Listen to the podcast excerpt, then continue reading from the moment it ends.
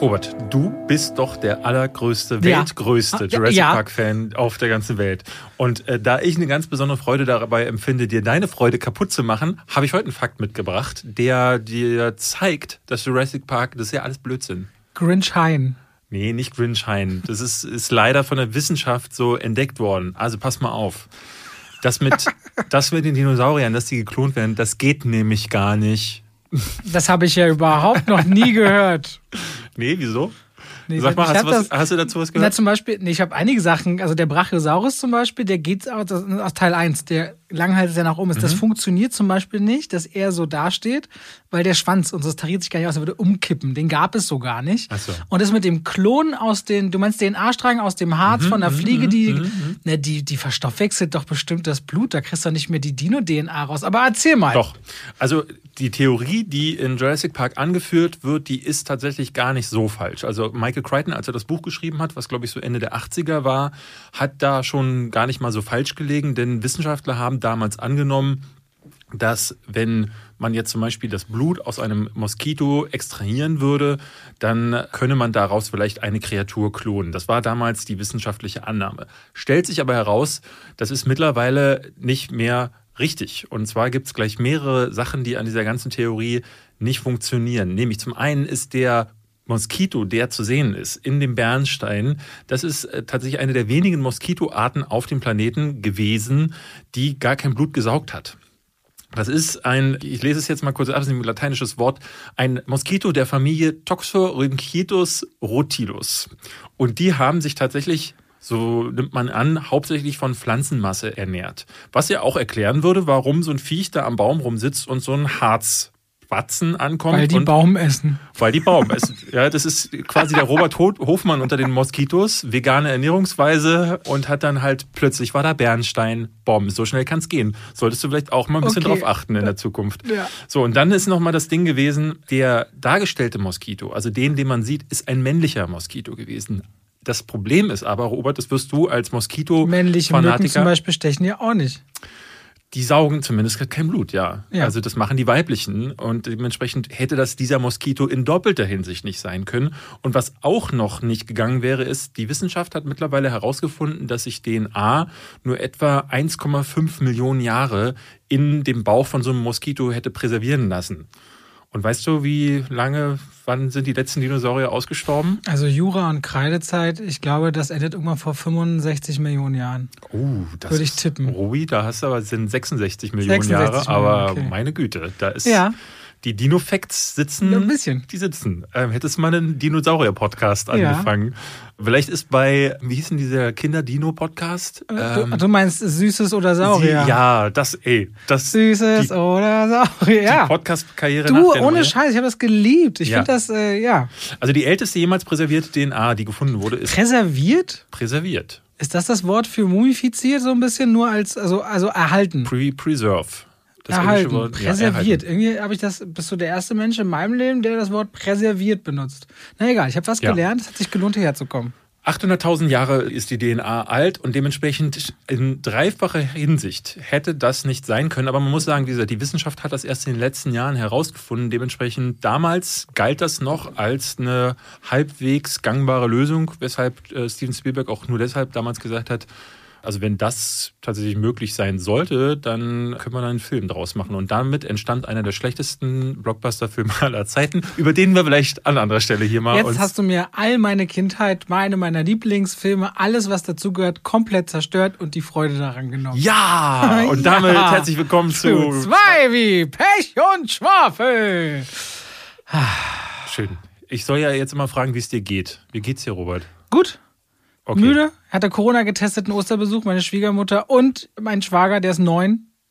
Ja. Ich glaube dir nicht, dass der Corona getestet war. Das Nee, wirklich, wirklich, wirklich, wirklich. Nee, das ist kein Witz. Ja, ich weiß. Ich kenne dich gut genug, Ach um so. zu wissen, dass es. Ich hätte dir nämlich jetzt Wie geht's dir denn, David? Gut, ich hatte wie immer keinen Besuch. Auch, es gab niemanden. der Dafür waren viele äh, in mir drin, mit denen ich reden konnte. Ich hätte dir was mitgebracht. Ja. Nachdem du mir schon die Joker Anthology irgendwann mal wiederbringen mhm. wolltest und auch den Elderstab, den die meine Frau mal geliehen hat für ein Kostüm, den auch nie zurückgegeben hast. kriegst du hier noch was, was nie zurückkommt yeah. wahrscheinlich. Ich habe tatsächlich letzte Woche einen Film gesehen, über den wir jetzt gleich nicht reden, aber äh, wollte ich erwähnen. Leute hatten mir Greener Grass empfohlen. Ich weiß ja. nicht, ob ihr das erzählt hatte und daraufhin hattest du mir Greasy Strangler, der Bratfettkiller, sehe ich hier gerade, empfohlen. Und ganz viele Leute haben jetzt geschrieben, weil ich fand äh, Greener Grass leider so, ich habe ihm drei Sterne gegeben, weil er wirklich so weird war. Nee, zweieinhalb Sterne.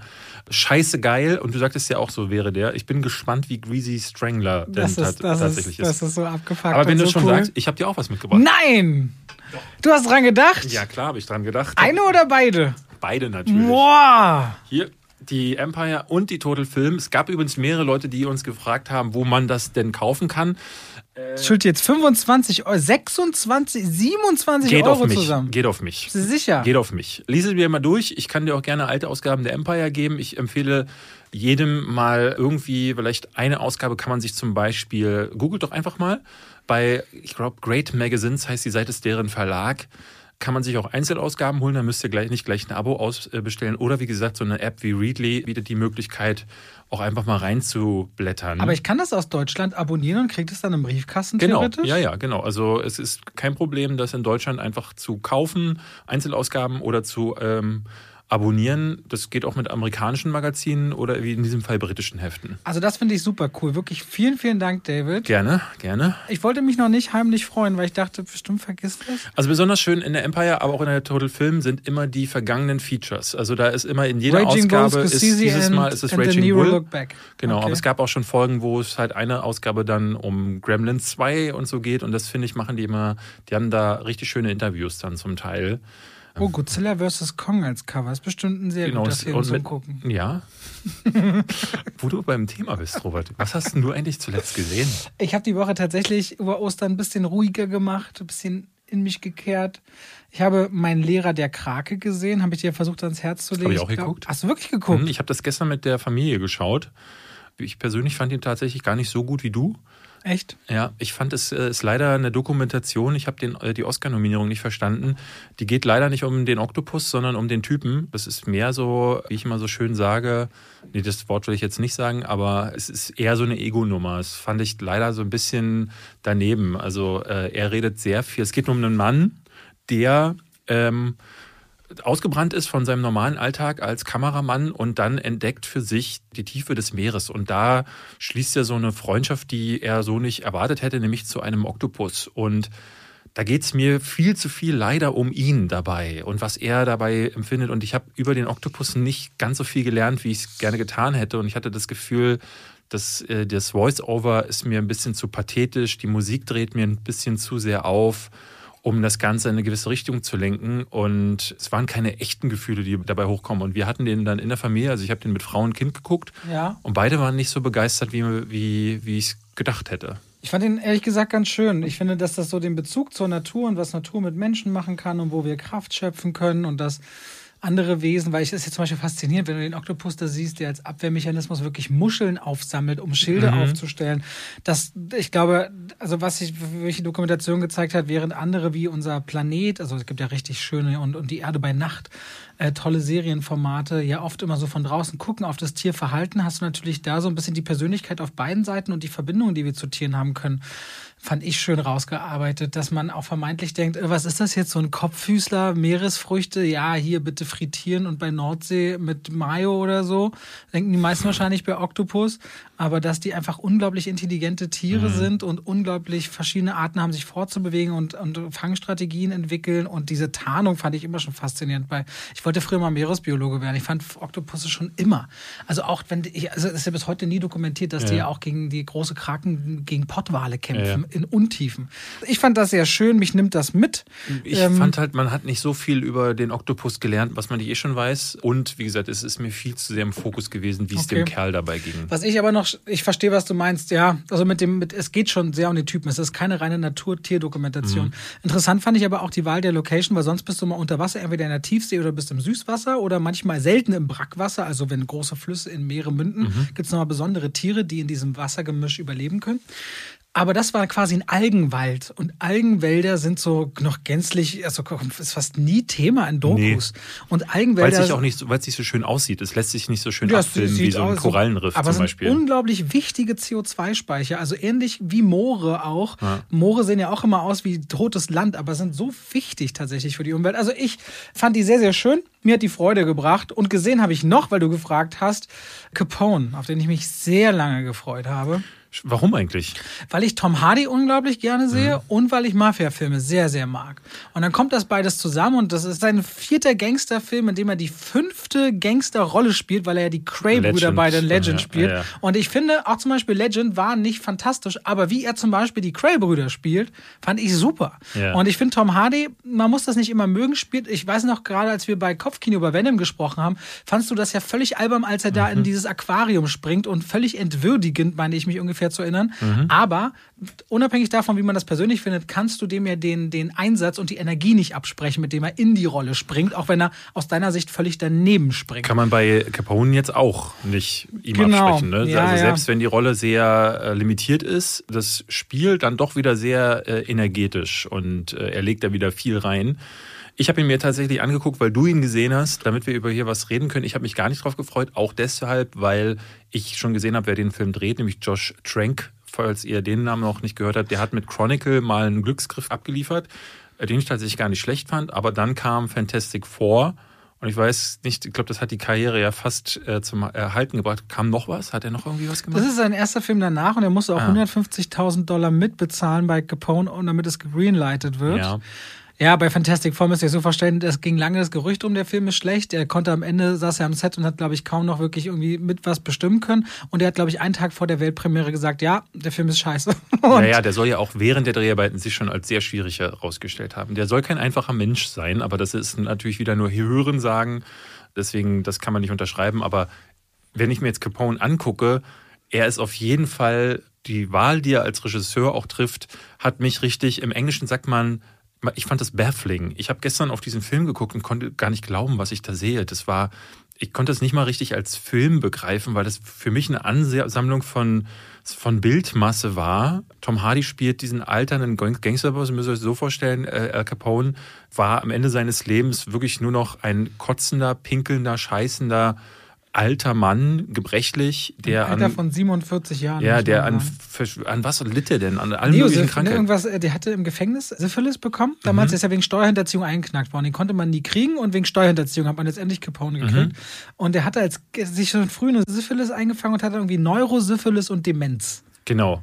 Und der Körper löste sich quasi praktisch auf. Und äh, dieser Film begleitet ihn im letzten Jahr seines Lebens. Und jetzt würde man denken, so, okay, Al Capone hat in diesem letzten Jahr noch eine ganze Menge erlebt, aber nein, der saß im Grunde hauptsächlich an den Stuhl, später ans Bett gefesselt da und pinkelte sich ein. Und das ist die Seherfahrung von Capone. Dazwischen sind so ein paar Fieberträume gemixt, die immer wieder dazu führen, dass überhaupt was in dem Film passiert, aber was letztlich quatschig ist, weil relativ früh wird klar, dass alles immer sofort gebrochen wird durch die Realität und irgendwann nimmt man dem Film keine seiner Sequenzen ab. Also Gespräche sind Blödsinn, äh, Actionsequenzen sind Blödsinn und äh, O-Ton kaum zu verstehen? Kaum zu verstehen. Also es gibt immer wieder auch Untertitel im O-Ton, wo er synchronisiert wird. Meistens, wenn er Italienisch spricht, aber auch manchmal, wenn er, ich konnte dieses Gemisch irgendwann gar nicht mehr auseinanderhalten. Wann spricht er Englisch und wann Italienisch? Ist ja wohl ein generelles Problem von Tom Hardy, wie ich finde. Aber Wahnsinn, ich fand den, ich konnte gar nicht sagen, also irgendwie war er faszinierend, aber auch ganz, ganz schwierig. Also der Film, ich finde, der Film ist dann faszinierend, zum Beispiel, wenn Matt Dillon auftaucht, den ich richtig gerne sehe. Ja. Also ich sehe den richtig gerne und ich finde es schön, mal wieder auf der Leinwand zu sehen. Und der spielt hier wahrscheinlich Johnny. Ah, jetzt habe ich den Namen nicht mehr. Welcher Gangsterboss? Er hatte einen Mentoren. Johnny Luciano? Nee, nicht Johnny Luciano. Egal. Englisch. Was? Johnny English. Nee, nein. Aber du siehst an diesem Blick von Matt Dillon, der einen alten Freund spielt, in so einer Sequenz einfach, was die beiden mal durchgemacht haben. Und eigentlich merke ich dann, ich will diese Zeit sehen die er vom inneren Auge hat. Oder Tom Hardy als Capone steht einmal in einem Spiegel, einem ungefähr 15 Jahre, Jahre jüngerem Ich, kurz gegenüber. Gefühlt 30 Zentimeter größer, mit einer ganz anderen Attitüde. Und den Typ auf der anderen Seite des Spiegels, den will ich sehen. Das sieht da so ein bisschen aus wie Bobby De Niro in äh, Untouchables, falls ja. du den gesehen hast, von Brian De Palma. Ja. Der einzige andere namhafte Film, der mir einfällt, wo Capone eine größere Rolle gespielt hat. Die Unbestechlichen im Die Deutschen. Unbestechlichen, genau. Und ja, hier ist halt wirklich, es ist auch so verschenkt, weil Tom Hardy hat ja diese Leinwandpräsenz und hat auch diese Physis und dann spielt er einen Mann, der, es gibt so einen Dialog irgendwann gegen Ende des Films, wo ein FBI-Agent vor ihm sitzt und ihm aus ihm so ein Geständnis herauspressen will. Und während dieses Gesprächs, das, ich empfand es fast als gewollte oder unfreiwillige, was auch immer, Komik, fing er an zu furzen weil er sich gerade wieder in die Hose machte. Und so wird diese Szene dann letzten Endes aufgelöst. Und ich dachte, ernsthaft? Ich meine, klar, das wäre für Adam Sandler schon der große Akt, dritte Akt seines Films gewesen, aber hier ist das halt das ist halt der, der ganze Film. Also und die, diese ganzen Figuren, du sprichst davon, dass du so viel in dem Gesicht von, von Matt Dillon gesehen hast, fand ich gar nicht. Fand diese ganzen Figuren alle super blass. Du hattest einen Kyle MacLachlan ist mit dabei, der völlig, der kommt dreimal ins Bild gelaufen, ist ein bisschen aufgeregt, Ende der Geschichte. Also diese ganzen Namen sind alle verschenkt. Also ich bin auf jeden Fall enttäuscht gewesen, weil dieses letzte Lebensjahr von Capone einfach dann doch nichts hergibt. Das fängt mit einem Thanksgiving an, das endet so ein bisschen mit einem Thanksgiving und irgendwie mhm. alles dazwischen ist einfach jemand dahin siechen sehen, den man von einem 80-Jährigen heutzutage wahrscheinlich, oder nee, nichts gegen 80-Jährige, der einfach am Ende seines Lebens ist und wo ich mir als, als Mafia-Filmfan einfach viel mehr erhofft hätte, weil wenn ich Tom Hardy höre mit seiner Physis und einen Titel, der Capone heißt, ja. sehe, dann denke ich, da kannst du so viel erzählen. Aber diese Geschichte, dafür jetzt Capone nicht gebraucht, um die Geschichte von einem dahinsiechenden Mann in einem teuren Anwesen zu erzählen. Mehr ist es nicht und ist leider durchweg enttäuschend. Das ist wirklich schade gewesen, weil ich habe mich lange drauf gefreut. Der ist doch auch ewig hin und her gereicht worden. Ja. Ich glaube, der ist doch schon länger fertig, oder? Auch du hast ja, glaube ich, als wir gesprochen haben, in einer der ersten Podcast-Folgen gesagt, das Ding ist doch, kommt doch nicht ins Kino oder ist schon raus oder. Ich glaube, letztes Jahr lief bald. der kurz oder irgendwie so. Ich habe schon Kritiken im März letzten Jahres gelesen. Also irgendwie ist der halt auch von der Corona-Pandemie mal wieder so durch die Mühlen genommen worden. Wundert mich, dass er jetzt erst gekommen ist, aber bei der Qualität dann doch wiederum nicht. Also ich bin echt gespannt, ob Josh Trank danach nochmal jemand einen Film drehen darf. Irgendwie. Oder ob er die dann alle komplett selbst bezahlen muss. Was hast du denn gesehen? Robert, ich habe einen Film gesehen oder zwei Filme sogar gesehen, von dem du jetzt sagen wirst, Gratulation, ich bin begeistert von dir. Ich saß nämlich mit meiner Stieftochter, kann ich sagen, da zu Ostern. Die wollte unbedingt mal was Aufregenderes sehen, die ist sechs und da habe ich gesagt, nicht die beiden Filme, von denen du Doch, wir kommen, ja, ja, und wir gucken jetzt irgendwas mit Riesenspinnen und ich wollte ihr eigentlich Eric Attack zeigen, weil der geht so für, eine, für so ein Mädel in dem Alter voll klar. War das die, das war nicht das Ding. Ach so, Eric Attack. Eric Attack ist, das ist aber nicht diese Armeespinne, die sich immer vergrößert. Es gibt so einen trash Nee, das ist dieser Big Ass Spider Big oder wie der heißt. Ja, ja, genau. Nee, Eric Attack war, glaube ich, Ende der 2000er mhm. oder Anfang der 2000er. Ich glaube, der Ex-Mann von der aus Scream oder von Friends, ich weiß jetzt nicht mehr, wie er heißt, der hatte die, die Hauptrolle und da waren es halt so springende Spinnen, so FSK 12, also äh, ne, kein Blut fließt. Und deswegen haben wir jetzt gesagt, komm, wir gucken Lava Lantula. Da ist nämlich nämlich das Cover ja. sprang uns nämlich quasi entgegen und ist ein Film mit Steve Gutenberg und drei anderen Leuten aus äh, dem Cast von Police Academy tatsächlich. Also Michael Winslow ist noch dabei, der Typ, der diese Stimmen gemacht hat, und zwei Damen. Und Jones hieß er damals, glaube ich, in der, im, im, Film, ne? Äh, nicht Lavalante, sondern Police Academy. Ja, ja. Jones, Mahoney. Mahoney, ich weiß nicht mehr, wie die alle anderen hießen. Es ist auf jeden Fall diese blond, dralle Blonde ist mit dabei. Die stirbt allerdings relativ früh. Der wird das Gesicht weggebrannt von einer der Spinnen. Also der ist schon gar nicht mal äh, ungewalttätig aber ist auch, also ich glaube, das ist genau der richtige Film für dich. Ich will nochmal erinnern, der, die ist sechs gewesen.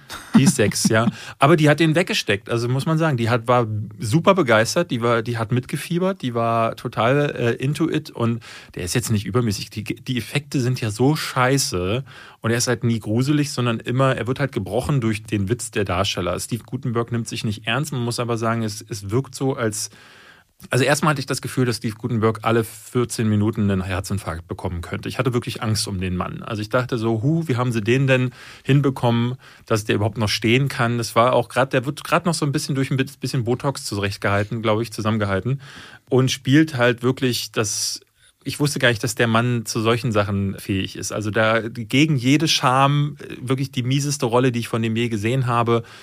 Und die Effekte sind wirklich nochmal eine, eine Schippe unter sowas wie Sharknado, fand ich. Also es ist so, in LA bricht ein Vulkan aus und aus diesem Vulkan kommen Feuerspinnen, die Feuer verspucken, aber auch Leute anspringen und die gehen dann sofort in Flammen auf. Und das ist der Film. Und dann haben wir noch gedacht, nach dem ersten Teil war sie halt noch nicht satt und wir gucken jetzt noch Tulaba Tulantula, die Fortsetzung, die noch mal schlechter ist. Also die ist noch mal schlechter, was ich nicht dachte, dass das geht, aber da habe ich dann wieder gedacht, so, es ist wirklich nicht schlecht, dass ich diese ganzen Trash-Filme alle die nicht sind schaue. so super, die beiden Filme. Nee. Doch, doch, doch, doch. Nee. Sie haben auch die wichtigsten Merkmale teilweise von Fortsetzungen. Also zum Beispiel eine Regel ist, es gibt ja so Ghost Sharks und dann gibt es verschiedene Varianten. Es gibt Sand Sharks und Mhm. Ice Sharks und so weiter und so fort. Manchmal haben diese Filme auch eine Referenz aufeinander. Du hast es gesehen, oder? In der Fortsetzung Tulava Tulantula ist ja eine Referenz. Nee, im ersten Teil kommt. Oder ist im ersten Teil Im ersten Teil kommt der Typ aus Sharknado rein. Und er fragt noch so, kannst du mir, ich erinnere mich jetzt nur, kannst du mir irgendwie helfen? Er sagt, nein, ich habe gerade schon mit Haien was zu tun Ja, und oder Steve sowas. Gutenberg kommt ja in Sharknado auch vor. Ja. Also ich glaube im dritten und vierten, ich habe dann mal geguckt, ob diese Referenz auch zurück, rückwärtig läuft. Und ja, der ist dann auch in diesem Film äh, da. Ich meine, ich habe die Sharknado-Filme äh, dann, ne, ich habe den ersten gesehen und dann gedacht, so, okay, bitte nicht. Hast du Äh, Hentai Carmen gesehen, eins und zwei? Nee. Guck dich mal als nächstes, bitte. Der perverseste Held überhaupt. Kennst du die Geschichte? Nee. Da gibst du mir 10 Sekunden Pitch? Wer macht? Ein Junge, dessen Vater einst der härteste Cop der Welt war und eine Domina festgenommen hat und ihr sofort verfallen ist, entdeckt diese beiden Kräfte der Dominanz und der Perversion seiner Eltern und wird Hentai Carmen. Immer wenn er sich den gebrauchten Schlüpfer einer Frau über den Kopf zieht, Doch, entwickelt ja. er perverse Superkräfte. Und ich finde das super, weil er dann irgendwie wird die super, die Power, die goldene Powerbombe. Er hat dann so besondere Moves und so. Ich finde Trashfilme. Also, hast du diese Woche vor, der, äh, den fettigen Killer, den, den Greasy Ja. Strangler zu gucken? Das wird super. Hast du denn Empfehlungen, was ich mit äh, der Kleinen noch gucken könnte? Also Trash? Ja, was nicht zu gewalttätig Das, ist. ich weiß, ich erinnere mich dann nicht, ob das gewalttätig ist. Also, der hier zum Beispiel, nee, der ist schon sehr eklig. Also, da werden auch so Augen eingedrückt. Ja, nee, so. das muss es nicht sein. Also, an Trash-Film. Also die hat auch ein paar Sachen wirklich weggesteckt. Ne? Es gibt eine Szene, da wird so ein Mädel, die natürlich wieder nur durch die Gegend rennt und schreit und ansonsten die Damsel in Distress ist, damit die Jungs den Tag retten können. Die wird gebissen von einer Spinne und dann im letzten Drittel des Films, also ne, ich spoilere euch das jetzt hier einfach mal, weil ihr solltet den nicht gucken, kommen ihr dann Spinnen aus dem Mund raus, weil sie also kleine Babyspinnen in sich herausgezüchtet hat. Und in Teil 2 passiert dasselbe nochmal, aber da kommen die Spinnen dann aus den Augen und es ist wirklich auch schlecht. So. Und es war, ich dachte so, hui, da wird die Kleine jetzt vielleicht schreien, aber gar nicht. Die, die ist bei allem total abgegangen und fand das ganz fantastisch. Fand ich den eigentlich noch ganz gut. Piranha Conda, weiß ich nicht mehr. Piranha Conda. Also ich habe zu Hause ist ja- noch die ist ja- DVD von Velocipastor. Kennst du das? Kennst du Jurassic Shark? Es gibt Jurassic Shark 2. Nee. Also bei Ve- Velocipastor ist wohl ein Pastor, der sich in den Velociraptor verwandeln Ich kann, das, wenn er, ich wenn er kenne sauer das, ich wird. kenne das. Das fand ich nämlich so geil, also bei Lavalantula und Tulava Tulantula, das ist eben dieser Fortsetzung, wo ich dir jetzt ganz klar sagen muss, es gibt ja auch Two-Headed Shark, also ein, das, das fängt ja auch schon damit so an, zwei Blondinen, großbusig, fahren zusammen Wasserski nebeneinander. Ja. Also fängt wie ein schlechter Softporno an und dann kommt halt der Two-Headed Shark und isst sie beide gleichzeitig. So, und dann am Ende kommt der Teaser für den dritten Teil. Was passiert? Kannst du es mir sagen? Es stellt sich heraus, dass der zweiköpfige Shark auch noch einen Zwillingsbruder hat, der aber mit drei Köpfen auf die Welt gekommen So ist. ähnlich. Du siehst drei Blondinen, die dann aber, und dann kommt der Three-Headed Shark und dann weißt du, was der nächste Teil wird. Also ich finde sowas super, mich kriegt man damit. Ich glaube aber, die sind alle ziemlich brutal. Also ich würde eigentlich gar keiner Sechsjährigen das so zeigen. Ich weiß jetzt keine sinnvolle Empfehlung tatsächlich. Nee. Dann, dann müssen wir wohl zurück zu Arachnophobia. Oder die Fliege von David Cronenberg hatte ich mir dann vor, ihr als nächstes zu zeigen. Ja, nee, das ist jetzt auch nur eine, eine Osterausnahme gewesen. Also die guckt sonst solche Sachen. Aber ich, Weil ich, ich habe immer, ich hab immer den Gag, wir haben immer den Running Gag, weil wir, wenn wir Filme aussuchen, sage ich immer, wir könnten das Texas Kettensägen-Massaker gucken und sie schreit dann immer ganz doll Ja. Und dann guckt mich Mama böse an, und weil ich denke natürlich im ersten Moment, dass das Kind sagt so, nee, i, Kettensägen, Hilfe. Aber Kinder sind es ja so nicht. Die rasten sofort aus und sagen, geil, Kettensägen, bis es dann wirklich über die Leinwand laufen Ey. würde. Aber diesmal habe ich mir gedacht, komm, wir gucken jetzt mal was Unbrutales. Und Angriff der Feuerspinnen war dann brutal für meine Augen, aber für das Kind war es Kinder geil. sind so merkwürdig. Mein Schwager ist neun und hasst Filme. Der hat bei allem Angst, was er guckt. Mhm. Und wenn es ein bisschen dunkel wird, vergräbt er sich sofort in der Ecke. Dokumentation, wenn ein Tier das andere ausweidet, sagt er, das ist Natur. Das ist, das ist normal. Und liest so schnell. Ich habe noch nie einen Menschen gesehen, der so schnell liest mit neun. Der hat heute Morgen mal eben Harry Potter nebenbei gelesen, Teil 2. Okay. Ich sage, what? Okay, aber wenn du keine Filme magst, dann ist es natürlich okay, wenn du in der Schule später umgeschubst wirst und dir jemand die Schnürsenkel zubindet. Das Okay, muss man sagen. Das ist in Ordnung, alles klar. Ich weiß, meine Schwiegermutter hört hier zu. Wird eine ganz besondere Empfindung für David. ich heute bin aber sicher, dass sie da auf meiner Seite ist. Bin ich mir Okay. ganz sicher. Sehr gut. Also, äh, ich werde ihm heute sagen, die nächsten Schuhe werden einen Klettverschluss haben. Okay. Die kann man nicht aneinander kletten, glaube ich, oder? Ne, weiß ich gar nicht.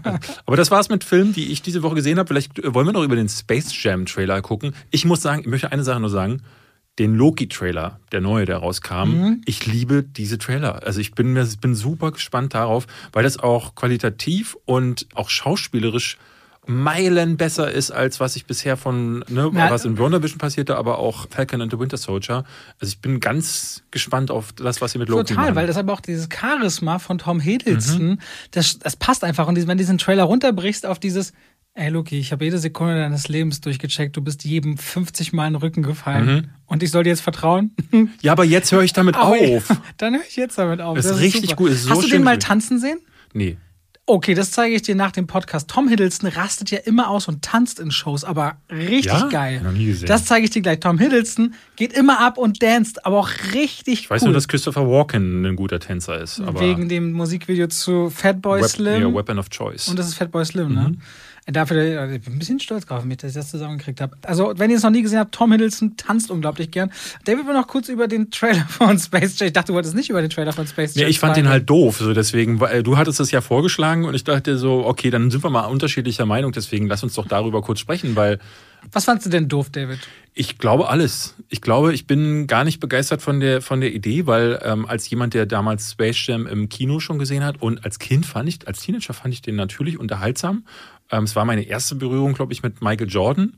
Und was ich jetzt davon gesehen habe, vom zweiten Teil sieht so unlustig und so uninspiriert und so samey aus, also weil es halt wirklich exakt dasselbe ist, nur mit LeBron, dass ich jetzt schon keinen Bock mehr habe und das Gefühl habe, huiuiui, das werden sehr anstrengende zwei Stunden im Kino werden. Ich habe Ready Player One Vibes bekommen bei dem Trailer, Mhm. weil da eben so der Gigant aus, den, aus dem All und so verschiedene Wesen auftauchen. Und ich habe gedacht, das wird so richtig überhaupt nicht mein Ding. Ich mag ja LeBron James, also auf Instagram, ich mag immer so seine Statements. Ich finde, der hat eine ziemlich straighte Art, Dinge klar zu sagen und auch Themen wie Rassismus in den Raum zu stellen. Der hat ja eine große, große Strahlkraft in den USA, weit über den Sport hinaus. Ich mag bei dem vor allen Dingen, dass der sich da nicht scheut, weil ähm, Leute, die so eine große Reichweite haben, sind häufig auch deswegen so groß, weil sie sich nicht positionieren, damit sie nie, nirgendwo anecken. Und da, es gab irgendwann mal den Switch bei ihm, wo er entschied, jetzt was zu sagen. Und das war ein krasser Moment, weil alle sagten so, wow, okay.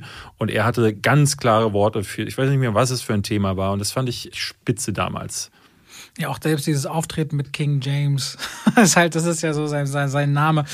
Die Story ist halt ein bisschen flach so. Sein Junge wird entführt, er will jung zurück, er muss ein super Basketballspiel gewinnen und hat ein Loser-Team und muss gegen ein gigantisches Team aus unschlagbaren Gegnern antreten. Überraschung, das war im ersten Teil schon so. Also jetzt bis auf die Entführungsgeschichte. Ja, aber jetzt ist halt 26 oder 27 Jahre später. Ich finde das nicht schlimm. Ich, ich finde, es sieht gut aus. Ich bin überrascht. Ich finde, es sieht cool aus, was für Welten da aufeinandertreffen. Ich habe da auch keine großen Erwartungen dran. Das ist für mich Popcorn-Kino für, wo die Kleinen ein bisschen lauter lachen als die Großen. Aber ich hoffe, da sind ein paar coole Momente dabei. Der Film wird, glaube ich, zu Hause wesentlich schlechter aussehen als auf der Kinoleinwand. Das ist so ein Film, so ein bisschen Bombast mitkommt. Außer auf deiner Leinwand. Außer auf meiner Leinwand zu Hause. Du bist jederzeit gerne eingeladen mit negativen Ja, lass uns doch den dann zusammen bei dir gucken, ja. Können wir machen. Obwohl dein Gesicht die ganze Zeit, was mir die Laune vermisst, während ich vielleicht Spaß habe. Du kannst ja deine Arabiata kochen, dann habe ich ein gutes Gesicht. Sehr gut. Da kommen wir dann auch gleich zu unserem Sponsor. Ja. Aber mal, mal gleich noch. Also, ich, ich hatte Bock drauf, den zu sehen. Aber ich habe auch Ready Player One als einer der wenigen von den Kritikern richtig doll gemocht. Ich mochte den auch. Ich fand den auch gut. Ready Player One. Jetzt bist du überrascht. Ja, ja, ich weiß. Das bringt dich gerade wieder aus der ja. Fassung. Also ich will ja auch nicht sagen, ne, ich lasse mich ja gerne überraschen. Deswegen, wenn der gut sein sollte, bin ich der Letzte, der Nein sagt, weil ich damals als kleiner Junge mochte ich den Michael Jordan-Film tatsächlich gerne. Ich habe den vor zwei Jahren noch. Ja, das steht dir bestimmt im Weg jetzt bei der Fortsetzung allein, dass du den so für dich sowas ist halt sowas, wo du sagst, nein, das war damals besser. Hm, ich fand den ja gar nicht mehr so. Jetzt, wo ich ihn nochmal geguckt habe, merkte ich so, mh, der ist aber nicht gut gealtert. So Gerade weil Michael Park, Jordan ne? nicht gut spielen kann. LeBron? LeBron James. LeBron James. Den der sieht als Schauspieler. Den hast du, ja, wo? Äh, in Smallfoot wird Guangi im Original von LeBron James gesprochen und im Deutschen von mir. Naja, ist ein bisschen, ist über bisschen Ecke, weit hergeholt. Ist um eine Ecke, aber ja. irgendwie gibt es eine Im Verbindung. Grunde bist du, Im Grunde stehst du auf einer Stufe mit LeBron James. Mann, warum gönnst du mir nicht mal diese ich, kleine Freude? Das machst du jetzt schon wieder draus. Komm, wir kommen zu unserem Sponsor. Da gönnen wir nämlich mal uns und unseren Zuhörern was. Und zwar der Sponsor dieser Folge Zwei Pech und Schwafel ist Coro Drogerie.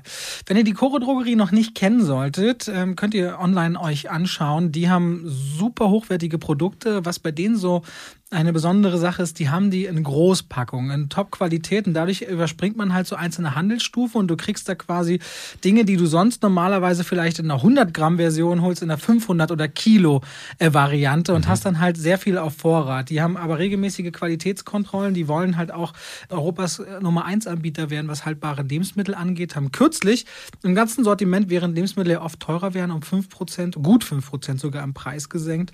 Und ich habe auch viele Freunde, die tatsächlich in der Coro Drogerie schon seit Jahren Dinge bestellen und immer wieder glücklich sind, immer wieder nachordern. Und wenn ich da gucke, jetzt sage ich gerade mal so ein bisschen mit dem Blick auch als Veganer, zum Beispiel Erdnussmus, 500 Gramm ist halt geil. Wenn man sich ein schönes Curry macht, mhm. du machst die Erdnussmus ran oder du machst dir das morgens an Porridge, dann kriegst du so leichte, weiß ich nicht, Snickers-Vibes oder äh, Cashew-Bruch kriegst du da. Aus Cashews kann man halt super coole Pulver machen, die sehr würzig sind. Oder hier, was für dich, glaube ich, Barbecue-Erdnüsse.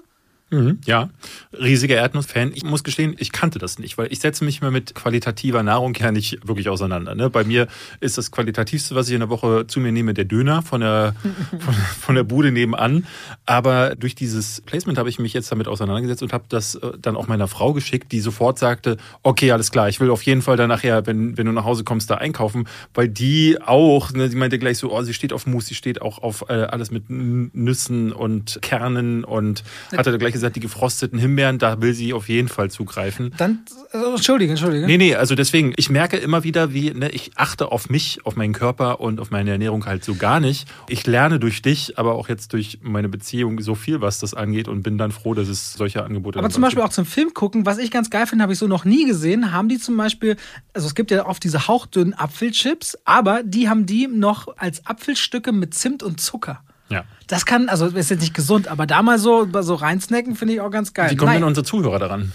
Du gibst Koro, also eigentlich schon, wenn du K-O-R-O eingibst in der Suche, kommt dann sofort die Koro Drogerie. Gehst mhm. du drauf, bestellst du, hast Spaß, bist glücklich. So einfach ist es. so ist es. So ist es. Ich glaube, es ist nicht das letzte Mal, dass wir die Choro Drogerie hier bei zwei wie Pech und Schwafel reden werden, aber vielen, vielen Dank.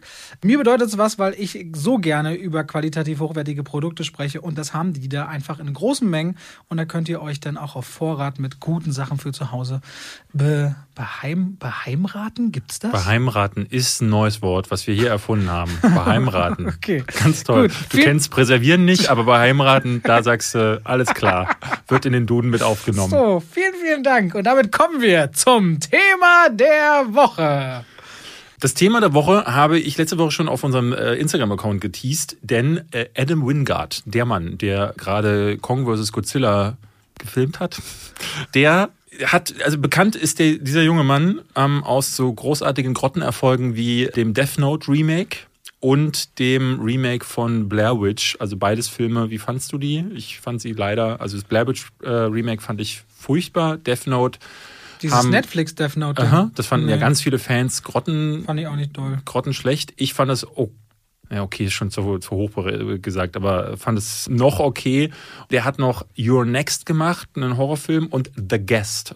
Beide nicht gesehen, deswegen kann ich dazu nichts sagen. Aber der hat jetzt, nachdem Kong vs. Godzilla richtiger Erfolg geworden ist, also der hat jetzt, ist der erste Pandemie-Hit, kann man tatsächlich sagen. In den US-Kinos ist der sehr gut angelaufen, in China ist der gut angelaufen. Und äh, bei uns wissen wir ja noch nicht, wann er zu uns kommt. Hat Warner jetzt gesagt, komm, dem Mann geben wir ein bisschen Geld in die Hand, um sein Traumprojekt zu verfilmen. Der ist nämlich ein riesen Fan der Thundercats. Und jetzt frage ich dich, Robert, Kennst du die Thunder, Thunder, Thundercats? Oh! Ich Kennst glaube, du sie? ich, glaub, ich habe das als Kind gesehen, Ja? aber ich verwechsel die bestimmt mit den Aristocats wahrscheinlich. Feel the magic, feel the Das- das hab ich schon nicht Thundercats on did it. Thunder, Thunder, Thunder, Thundercats. Thunder, Thunder, Thunder, Thundercats. Balla. Kennst du das nicht? Thunder, Thunder, Thunder. Ja, jetzt du Instagram-Story Ich machen. schicke dir das für später für dein Instagram. Nein. Also, ich habe mich wieder beruhigt, Robert. Gut. Das ist die Wir können- wichtigste, Ich glaube, wir machen, so, wir machen so eine epileptische Triggerwarnung kurz bevor du damit loslegst. die beste, die schönste Serie, die ich als Kind gesehen habe. Ich bin eigentlich riesiger Turtles-Fan gewesen, deswegen kann ich sagen, das ist vielleicht die zweitbeste, aber das Intro der Thundercats mache ich, immer wenn es um Intro-Musik geht, mache ich äh, drei Musiken an. TJ Hooker, Airwolf und Thundercats. Und Thundercats ist immer auf der Eins. Das ist der beste, der catchigste Song und ich möchte den unbedingt auf der großen Leinwand sehen. Adam Wingard will das wohl als so Mischung aus Animation und CGI machen, also nicht Realverfilmung. Ist egal. Hauptsache dieser Song auf der großen Leinwand. Hab Weißt, ich auch sofort gecatcht. weißt du ungefähr, wo, ja, wirklich, sagst du das jetzt nicht nur so? Ich sag's wirklich nur so. Weil du hast gesagt, das ist der beste Song und überhaupt und du so, magic, und ich krieg's überhaupt nicht mehr in den Kopf. Did it. Können wir vielleicht nach hinterher nochmal ein Video machen. Also, ähm, darin geht es darum, dass eine auf einem fernen Planeten, den ich nicht mehr weiß, äh, Monster, war das Monster? Nee, ich weiß es auch nicht mehr. Da gibt es eine Katzenrasse und die kämpft gegen einen Mumienmann. Ich glaube, ich weiß gar nicht, wie hieß denn der? Mumu. Mu, Mu, Mu und seine böse Bande. Ja, damals war das ja immer so, die Bösewichte waren alle ganz clever durchdesignt, die Katzen auch, weil eigentlich sind das ja alles Serien gewesen, die im Zuge von He-Man kamen. He-Man, G.I. Joe, das waren die beiden, die großen Vorreiter, die ja im Grunde nur, also zuerst waren die Spielzeuge da, und dann wurden sie zum Erfolg. Also G.I. Joe ist ja erst dann richtig durch die Decke gegangen, nachdem sie diese TV-Serie dazu gemacht haben. Dasselbe bei den Transformers. Dementsprechend hatten die ganzen Sender dann gedacht so, ey, wir machen das einfach auch so und haben dann gehofft, dass es durch die Decke geht. Die Thundercats sind aber nicht der Mega-Erfolg gewesen. Aber es gab Fans wie Adam Wingard oder mich, die jetzt sagen, okay, sie wollen das drehen. Und das war für mich eine der Nachrichten der letzten Woche, weswegen wir gedacht haben, wir reden mal über diese Zeit, über Samstag. Ich bin auch ehrlich, David schickte so eine Nachricht, den Link zu dieser News und hat so ganz dickes Ding. Das Thema überhaupt. Und ich so, mm, okay. Ja, ja das habe ich mir fast gedacht. Aber du wirst ja auch bestimmt Serien gehabt haben. Voll. Und äh, die du gerne geguckt hast. Und ich, es gab ja im Laufe der Jahre mehrere Real- oder auch Animationsverfilmungen. Und wir haben gedacht, wir reden jetzt mal über die schlechtesten oder die besten. Also alles, was uns da so einfällt. Und, auch was wir uns wünschen. Und was wir uns würden. wünschen würden. Also wir haben gesagt, wir wollen mal eine Liste erstellen an Filmen, die wir gerne, also Serien, die es noch nicht als Real- oder Animationsfilm gibt, die wir aber hier pitchen und in den nächsten zehn Jahren auf jeden Fall auf der Leinwand sehen wollen. Gut. Was fällt mir? Also, ja, ein paar habe ich jetzt schon genannt. G.I. Joe hatten wir schon. Die Schlümpfe. Äh, die habe ich tatsächlich nicht gesehen. Also ich, ich Hast du die Schlümpfe nicht geguckt als nee. Kind? Ja, die Schlümpfe, die Serie, ja. Ja. Aber die, Die Filme hast du nicht Realverfilmung, gesehen? Nee, habe ich nicht geguckt, weil ich fand, die, ich fand die Serie schon nicht, nicht gut. Ich mochte die Schlümpfe leider nicht. Weil die haben immer so langweilige Abenteuer erlebt. Das war immer so, ja, Ja, ich fand Gargamel- immer so, ich fand als Kind schon grauselig, dass Azrael, also das Gargamel und Azrael die eigentlich zerquetschen wollen und zu Saft machen. Oder zu, zu, das ist schon hart. Ja, ich, Also ich konnte mit denen nicht so viel anfangen, gerade auch weil die Diversität in der Stumpfgruppe, das war für mich war das schon damals ein Thema. Ich habe da gesagt so nee sorry, aber Da wenn da nur Männer sind, bin ich dieser, raus. Bei dieser, okay. Also, ich sag mal, was ich wirklich, wirklich mochte. Ich Mhm. glaube, das sind gar nicht so viele meiner Meinung, aber ich habe den Simpsons-Kinofilm toll gefunden. Ich Ja. hatte richtig schwer, sogar für einen, einen für mich der besten Momente aus allen Simpsons-Folgen kommt tatsächlich im Kinofilm vor. Und ich fand das richtig toll, die Simpsons auf der Gruppe. Als sie zu, unter dieser Kuppel hängen. Gänsehautmomente, Reloaded hier Nein, mit Robert sie hängen unter Hofmann. dieser Kuppel und der Strom ist irgendwie weg und sie kommt zu Mr. Burns und sagt, können Sie den Strom wieder anschalten oder irgendwas und Mr. Burns lehnt sich so zurück und sagt, endlich ist mal der reiche weiße Mann am Drücke. Das ist einer meiner Lieblingsmomente.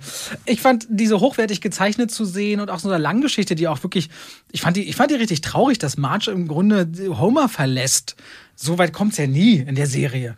Es Stimmt. passiert immer irgendwas, aber dass sie wirklich sagt, an dieser Stelle muss ich sagen, mit dem Hochzeitsvideo, was dann überspult ist, dann fand ich es richtig. Wobei es gibt es nicht diese eine traurig. Folge, wo er ihr eine Bowlingkugel schenkt, wo sie dann mit so einem Franzosen oder so durch. Ja, dann wird sie so ein bisschen angemalt. Ja, aber, aber am Ende geht sie doch nach aber Hause. es ist ne? nie so, dass Marge so klar sagt, ich glaube, ich liebe dich nicht mehr mit dem Unterton. Und das fand ich schon sehr schlimm bei dem Film. Ja. Aber eine der besten Stellen ist auch im Film, wo er die Hunde da anpeitscht. Rastet. Rastet. Ja. Das ist eine, sorry. Also den Simpsons-Film fand ich wirklich richtig toll. War ja auch finanziell ein richtig großer Erfolg, dass der Film äh, so funktionierte.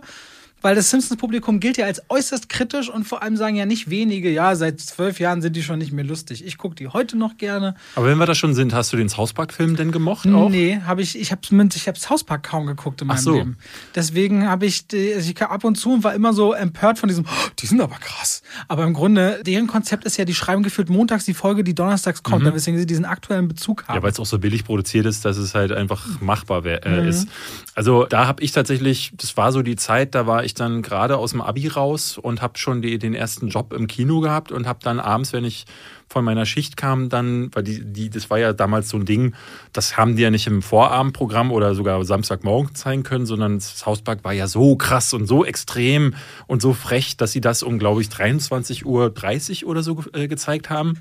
Und die ersten Folgen waren schon in meiner Jugend war das das Ding und der Kinofilm auch. Also da muss ich sagen, das hat das Ganze nochmal auf eine neue Ebene gehoben. die Computerspiele sind doch relativ steil gegangen immer, oder? Es gibt ja von Ubisoft zwei Rollenspiele, die wirklich exzellent sind. Da kann man gar nicht meckern. Mhm.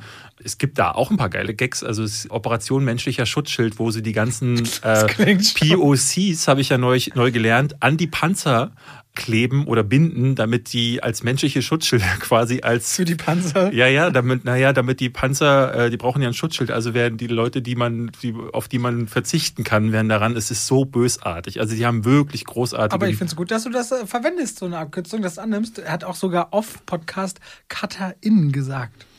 Ja, ja, ich versuche, also es ist interessant, ähm, weil obwohl ich im, ersten Moment so ablehnend reagieren wollte, habe ich gemerkt, wie sich dieser Gedanke nicht mehr aus meinem Kopf äh, verschwinden wollte, dass du das immer wieder erwähnst und da so jetzt drauf erpicht bist. Also und plötzlich fange ich an, das auch mir da Gedanken darüber zu machen und äh, das zu verwenden. Es ist interessant, wie diese Saat, die du bei mir gesät hast, plötzlich zu einem Das klingt so, kleinen als Keim wir was richtig Schönes hier ja, ja, ja. Also ich möchte am ehesten fällt mir ein, ja, als Kind der 80er, die Turtles natürlich. Hast du die alten Turtles-Filme gesehen, die um die 80er, 90er entstanden sind? Also ich glaube 89 oder 90 war der erste. Nee, da bin ich voll nur mit den Serien immer morgens groß geworden. Ich bei meinen Großeltern geschlafen habe, dann morgens um sechs oder um sieben in den Ferien Turtles geguckt. Sag mal, wie werden die nochmal groß? Die- Was passiert mit denen? Der Meister? Die trinken doch irgendwas oder fallen die wo rein? Die sind in dem Us. Die äh, Us ist so ein Abfallprodukt. Das wurde quasi in die Kanalisation geschüttet und da sind die äh, Schildkröten reingeklettert und unter anderem auch eine Ratte. Die wurde zum Meister Splinter und dann sind die zu großen Schildkröten geworden, die jetzt Karate können. Und das habe ich als Kind, die Zeichentrickserie war der Hammer. Das Intro von, ich wer, wer war das? Ralf, äh, keine Ahnung. Hey, hier kommen die Hero Turtles. Stimmt. Super schnelle Hero Turtles. Raphael bleibt cool. Da- Donatello ist der krasseste. Ich hatte eine Schildkröte als Kind, die habe ich deswegen Raphael genannt. Ach, Siehst du? Guck mal an, da ist ja auch ein heimlicher Turtles-Fan an dir verloren. Ja, ich fand das schon irgendwie spannend.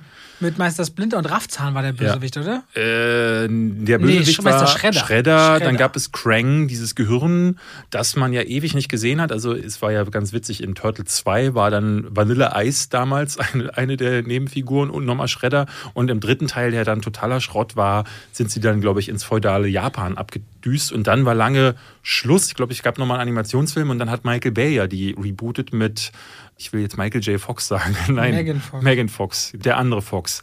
Und da ist Krang tatsächlich im zweiten Teil mit dem Technodome zu sehen. Aber der zweite Teil ist leider Schrott. Den ersten mochte ich ganz gern, dieses Michael Bay Rebo äh, Reboot. Out of the Shadows war der zweite, ne? Der war wirklich unterirdisch. Der war wirklich unterirdisch. Der, der erste ist auch nur so, ne, der hat mich überrascht, wie gut er dann tatsächlich im Vergleich de, zu meinen Erwartungen war. Aber ja, und äh, jetzt ist die Serie dann dadurch auch wieder leider zum Erliegen gekommen. Aber damals hatte das schon Charme mit diesen Gummimännern. Ich habe auch da vor einem Jahr oder so den ersten Teil nochmal geguckt und auch die funktionieren nicht mehr. Das ist so nur so ein 90er Humor, wo man halt noch Kawabanga sagen konnte und das auf seinen Schulranzen geschrieben hat und es war irgendwie cool. Heute ist es halt leider alles nur noch peinlich und Panne. Wie fandest du denn die SpongeBob-Kinofilme? Keinen gesehen. Oh, Nee. der erste ist wirklich sehr abgedreht. Also was ist der erste? Ich glaube, es gibt drei. Den, Ist das der mit der vorletzte David war sehr Hasselhoff? abgedreht. Weil in irgendeinem ist doch David Hasselhoff am Strand irgendwie. Jetzt ist Keanu Reeves immer im, im Strohballen im letzten. Und der davor, der war so wie auf Droge. Ich hatte eine Social Movie Night dazu. Ich war, nee, da war nicht David Hasselhoff. Der ist dann, glaube ich, noch vorher. ja. SpongeBob. Ich bin bei solchen, bei den meisten, also sowas wie Alvin und the Chipmunks habe ich beiden, geguckt. äh, da habe ich auch, da habe ich im Kinofilm mitgesprochen. Bei Alvin und the Ja, Chipmunks? ich, da kommt am Anfang ein DJ und ich bin der DJ. Ach echt? Und da schreiben immer wieder Leute im Jahresabschluss, hast du der DJ? Naja, wollte ich mal wieder gesagt Nee, haben. die, hab- die habe ich nicht. Also ich habe viele von diesen Sachen. gesehen. Ich habe das ähm, viel geguckt in den 90ern. Äh, zum Beispiel Familie Feuerstein habe ich äh, da geschaut. Oder Dennis the Menace. Where the Flintstones. Der richtig scheiße war, mit John Goodman als Feuerstein. Ich war genau in dem Alter, wo ich das cool fand. Rick Moranis äh, war auch dabei. Nee, der war schlecht. Der Wie war hieß denn nochmal sein bester Freund? äh, Barney. Barney. Barney. Geröllheimer. Ge- Ja, genau. Stimmt. Und der wurde von Rick Moranis gespielt. Funktioniert, funktionierte gar nicht. Was habe ich noch geguckt damals? Dennis the Menace, also Dennis, die Nervensäge, glaube ich, hieß das oder so. Mit Walter Matthau und so einem Jungen, der dann, man sieht ihn so mit der, mit so einer Zwille oder Mhm. Ja, Zwinge oder so, sieht Jetzt auch jemand auf dem Cover. Äh, Hieß das nicht ein Teufelsbraten oder so? Es gab noch die Teufelsbratenfilme, das ist was anderes Okay, gewesen. gut. Wusstest du, dass Richie Rich vorher ein Cartoon war?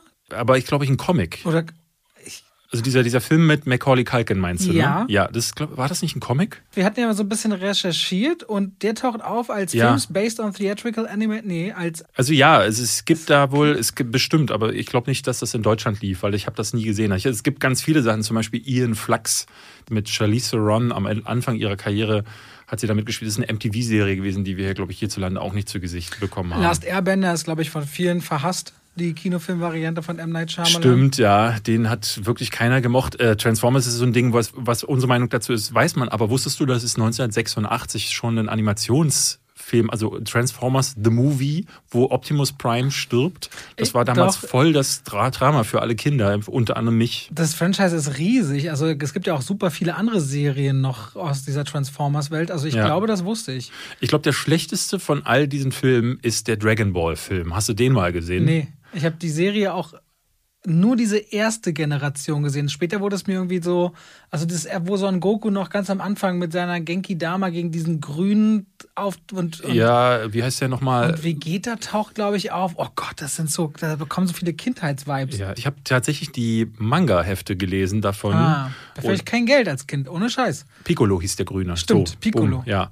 Und da war der Film halt wirklich eine absolute Grütze. Und was viele, glaube ich, auch nicht wissen, ist, dass es zu Fist of the North Star, äh, kennst du das? Nein. Nee, Fist of the North Star Anime-Serie gewesen, die, und das müsstest du eigentlich gucken, ein Typ, der durch, die, durch so eine postapokalyptische Mad Max-Wüste rennt und Leute mit, gibt so Pressurpunkte, wenn man die drückt, dann laut dem Film, dann können Köpfe anschwellen, bis sie explodieren. Und der hat so eine Technik drauf, wie Rubber. die, wo er einfach nur so immer, der, der schlägt dann so an zwei, drei Punkte auf dem Körper und dann schwellen diese Leute an und sagt, er sagt dann immer so einen krassen Satz, er sagt dann, du bist schon tot, du weißt es nur nicht. Und dann haben die noch zehn Sekunden zu leben, können noch drei Schritte machen, so ein bisschen wie die fünf äh, Punkte Herz-Explosionstechnik aus Kill Bill. Ich glaube, da hat äh, Quentin Tarantino auch her.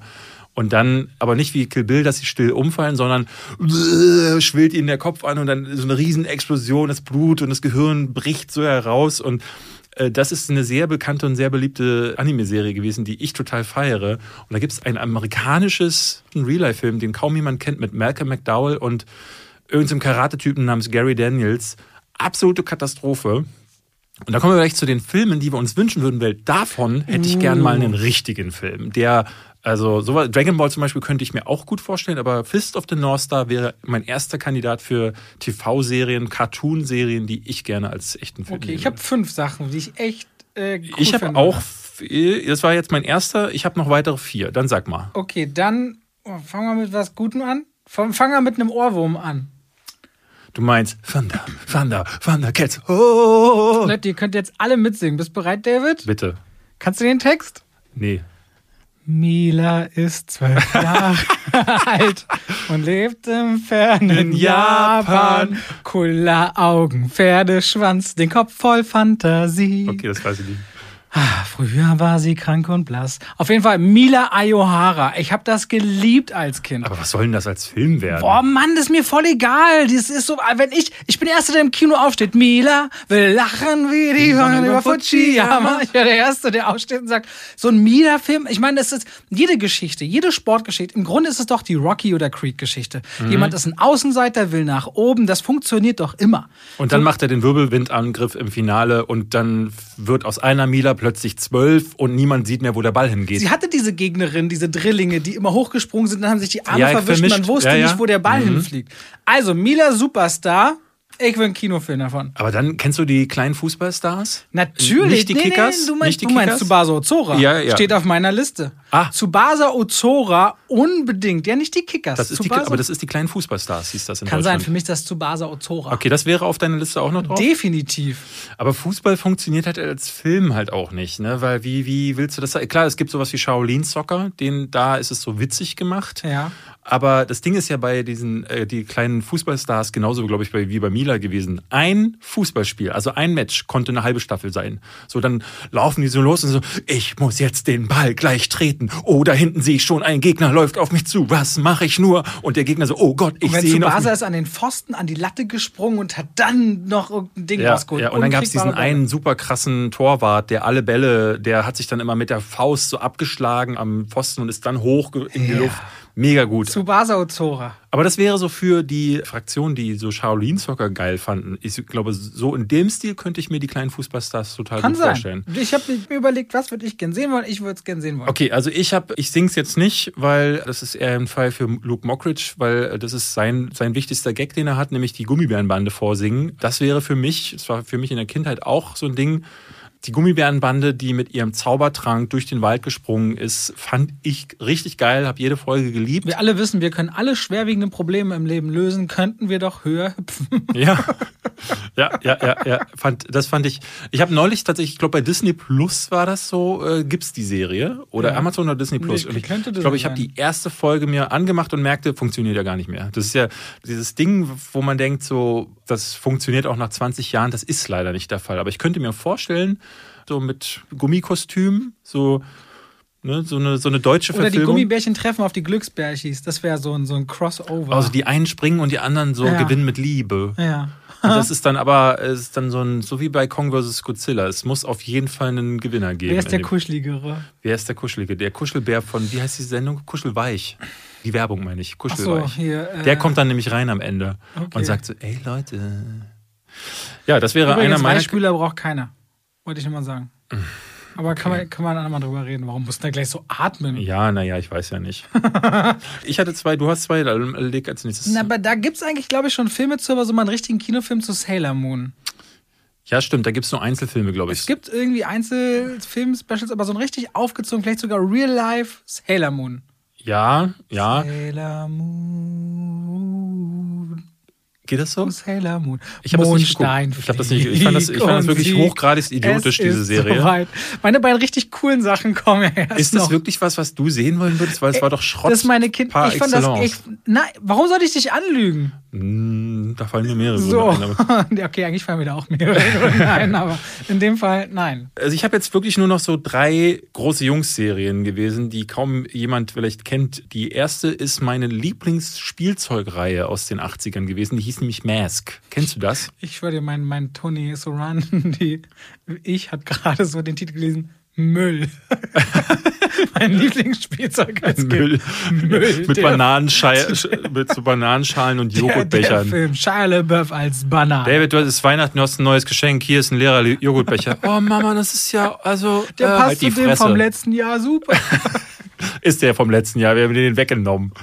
Mask ist im Grunde wie Ah. Transformers. Ist das mit Punkten geschrieben? Nein, ne? Ja, M. genau. Punkt, ah, dann kenne ich das doch. Ja, ja, ja. Das ist im Grunde dasselbe wie Transformers, ähm, mit dem Unterschied, dass es eher so einen menschlichen Faktor gibt. Transformers war ja wirklich die Roboter, die gegen sich kämpfen. Dann stand da immer in der TV-Serie ein Junge rum, der gesagt hat, Optimus, Mensch, äh, lass dir gut gehen. Und Optimus hat dann deswegen aufgepasst, dass er sich nicht erschießen lässt. In Mask war es so, das sind Autos gewesen, die gesteuert wurden von Leuten, die Masken auf hatten. Das war die Organisation Mask, die gegen die böse Organisation Venom angetreten ist.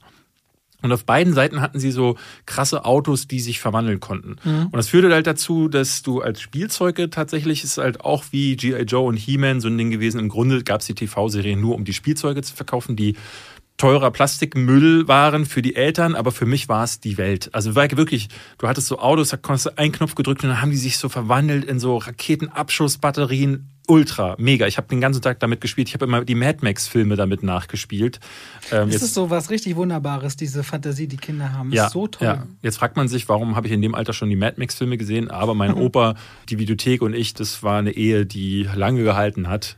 Das wäre für mich tatsächlich so auch der erste Film auf meinen, oder neben Fist of the North Star auch der zweite Film, wo ich mir wirklich vorstellen könnte, dass man da was Sinnvolles draus machen könnte. Weil Action wäre da, verwandelnde Autos hat man bei Transformers schon gesehen, dass das funktioniert. Aber was bei Transformers ja nie funktioniert, ist die menschliche Komponente und die könnte beim Mask gegen die böse Organisation Venom besser funktionieren. Ich habe auch noch einen Film, wo ich wirklich sicher bin, das ist ein Milliarde-Dollar-Film. Okay, jetzt bin Der kommt aber erst später. Ja? Erst kommt noch, ich weiß gar nicht, ob du die Serie kanntest. Ich habe die geliebt als Kind. Turbotin. Turbotin, klar. Der sich in so ein, hat er sich nicht verwandelt in so ein ja, Auto? wenn er warm wurde, wurde Ja, er in ein ja, Auto. ja, er ist ja, nämlich klar. abends bei einem schlechten Gewitter mit seinem Ja. Auto in ein Labor gekracht und in den Blitzstrahl, was auch immer der Wissenschaftler gemacht hat. Und seitdem verwandelt er sich in sein Auto, in ein Auto, wenn er warm wird. Ja. Und er Kühl wird wieder in einen Menschen. Was irgendwie so auch für, Turbotin. für Kinder vielleicht eine falsch, falsche Message ist, so, weil normalerweise sagt man ja, ey, fahr vorsichtig, sonst was passiert was. Aber da hat man ja gesehen, wenn was passiert, wirst du ein Superheld. Als Kind wird man sich doch gedacht haben, ey, gut, ich leih mir jetzt mal Papas Autoschlüssel und fahre einfach ins nächste Labor rein. Ich, ich hab's vielleicht mal probiert, wer weiß. Turbotin. Aber Turbotin. kanntest du? Kannte ich. Ja. Krass. So, jetzt du. Ja, ich bin ja auch ein bisschen älter als du, deswegen kenne ich diese Sachen. Ja, ich habe noch Silverhawk. Entschuldigung. Silverhawks. Das ist im Grunde wie Mask gewesen, im Grunde wie Thundercats, wahrscheinlich sogar von demselben Ich finde, du Animationsstudio. solltest ein Album rausbringen. David singt Intros der 80er und 90er. Ja. Kannst du den Baywatch-Anfangssound machen? Dieses A-Team. Äh, weiß ich nicht. Äh, Silverhawk ist eine Serie, wo äh, Leute so bionische Kreaturen, also so Mensch, halb, halb Mensch, halb so elektrischer, also mechanischer Falke, die haben halt auch natürlich wieder gegen eine böse Organisation sich im Weltraum zur Wehr gesetzt. Und dann möchte ich als letztes in, äh, einführen, kennst du die Dino Riders? Warte mal ganz kurz. Das glaube ich. Ich war bei meinen Großeltern. Mein Cousin hat mir immer eine Videokassette gegeben und die wollte ich, die habe ich bestimmt 50 Mal gesehen. Ich habe danach, außer diesen vier Folgen, die da drauf sind, nie wieder was davor oder danach gesehen.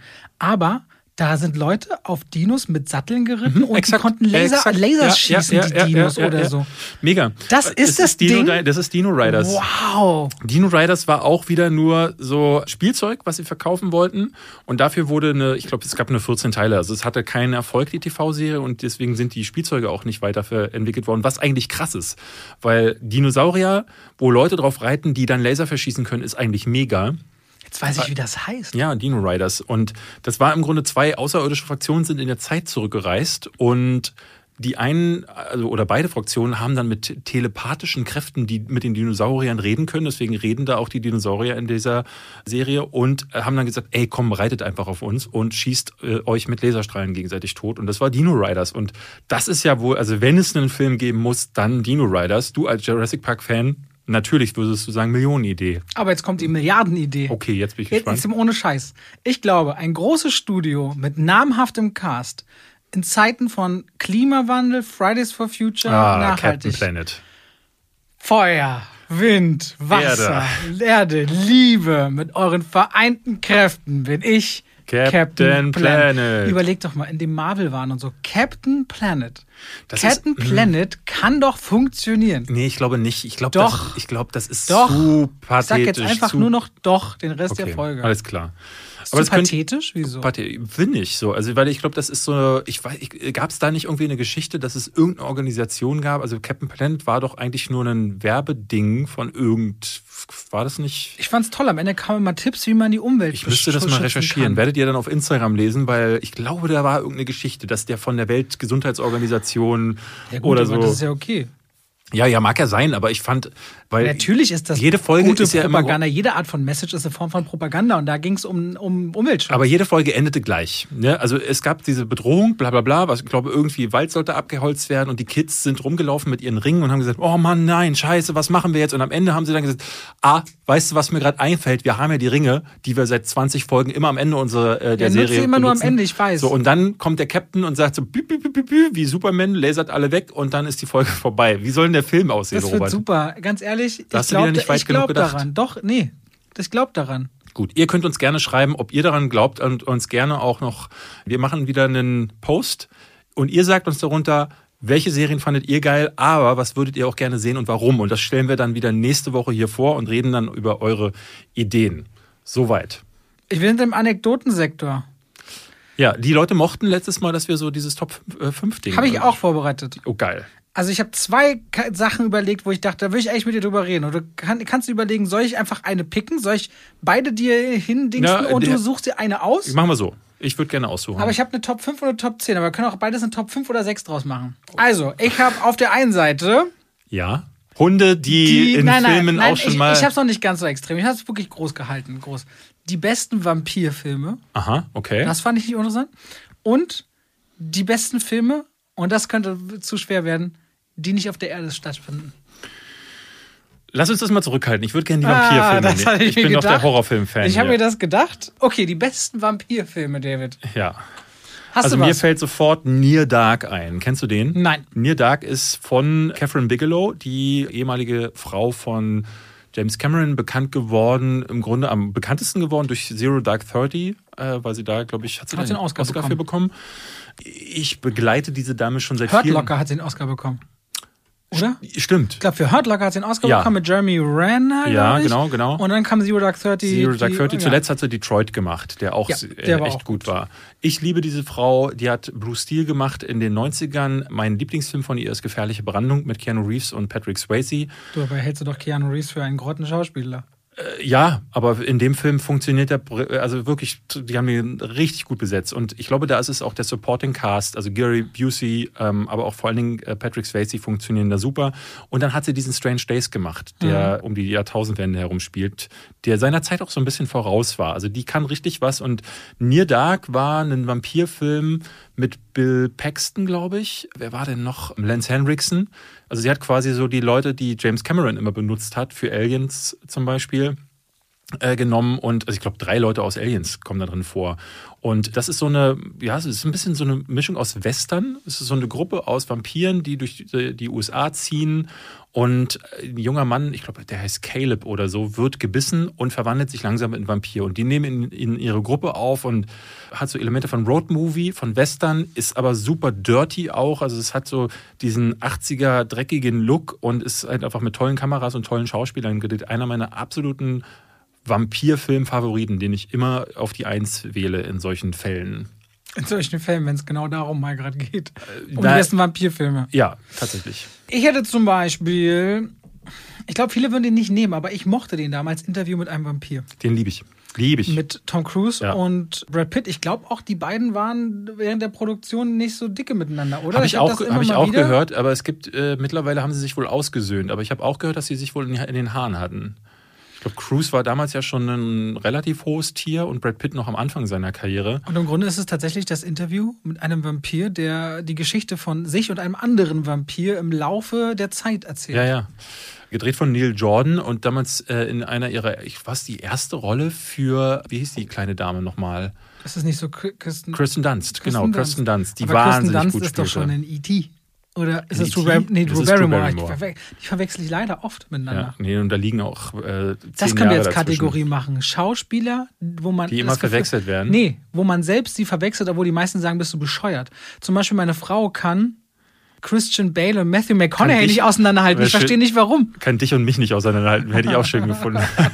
Ich kann oft Richard Gere und Harrison Ford sehen für mich sehr gleich aus. Aha, Ich weiß okay. nicht warum, na egal. Äh, ja, also würde ich auf jeden Fall unterschreiben. Ich Interview mit einem Vampir hat einen großartigen Soundtrack mit das beste Art-Design oder Produktionsdesign aus allen Vampirfilmen, wie ich finde.